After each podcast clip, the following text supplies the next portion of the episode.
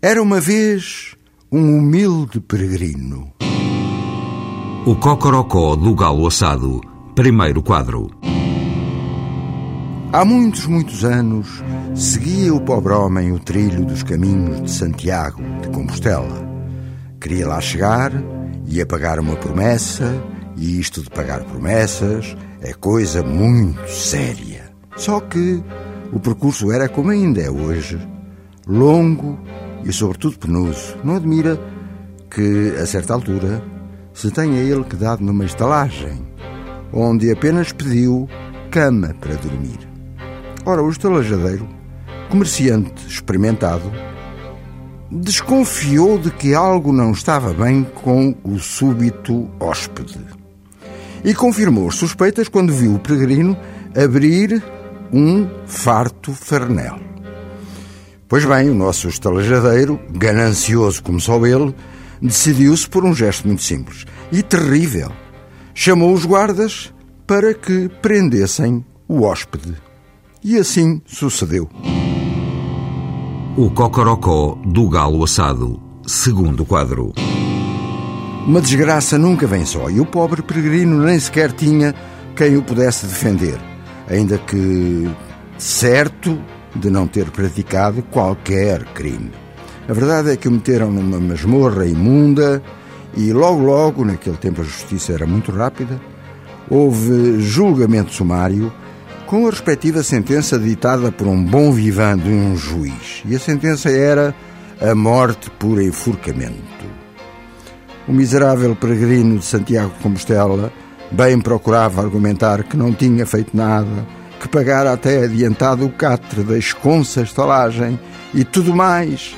Nada, nada, ninguém, e muito menos o juiz tão zeloso, o queria ouvir.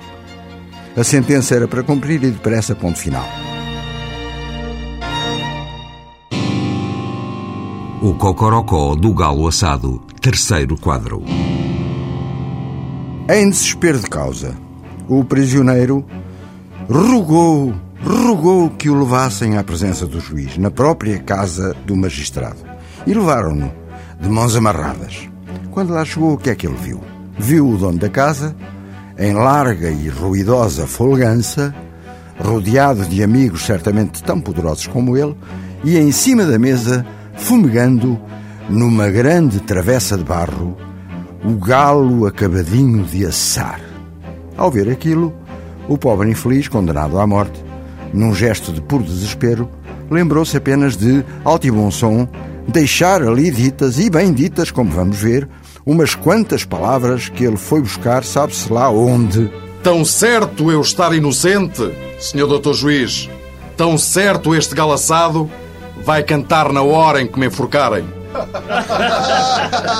Querem saber o resultado da ousadia? Foi como se calcula este que ouvimos dos convivas daquele banquete. O Cocorocó do Galo Assado, quadro número 4. E lá foram os guardas para onde tinham vindo, com o preso bem seguro, levando na ideia o enforcamento iminente, mas não chegaram a ver uma segunda reação dos participantes do lauto jantar em casa do juiz. É que, após as primeiras gargalhadas, cai lentamente um silêncio sobre as conversas e os dichotes. E a verdade é esta: ninguém tocou no galo assado não fosse o diabo de Celas. Isto de peregrinos de Santiago com tanta fé nunca se sabe. Chega a hora do enforcamento, ou perto disso, já nem havia banquete ou coisa nenhuma. Os convivas do juiz, por certo impressionados e temerosos, iam saindo um a um, até que o magistrado fica sozinho, sentado à mesa, e na frente dele o galo assado. O cocorocó do galo assado quinto e último quadro.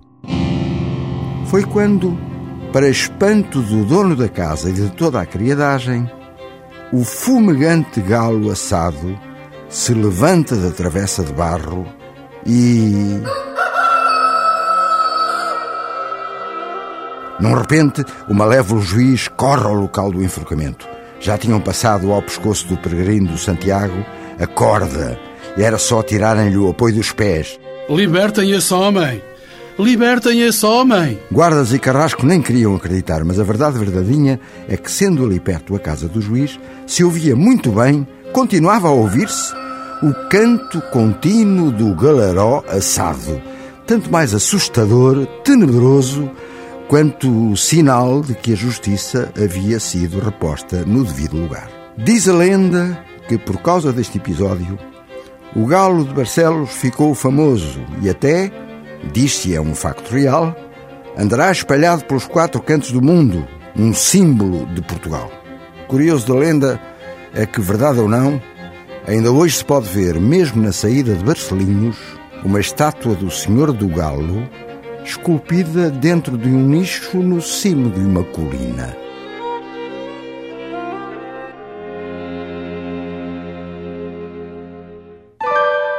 Moral da história: Galo gordo não precisa de tempero.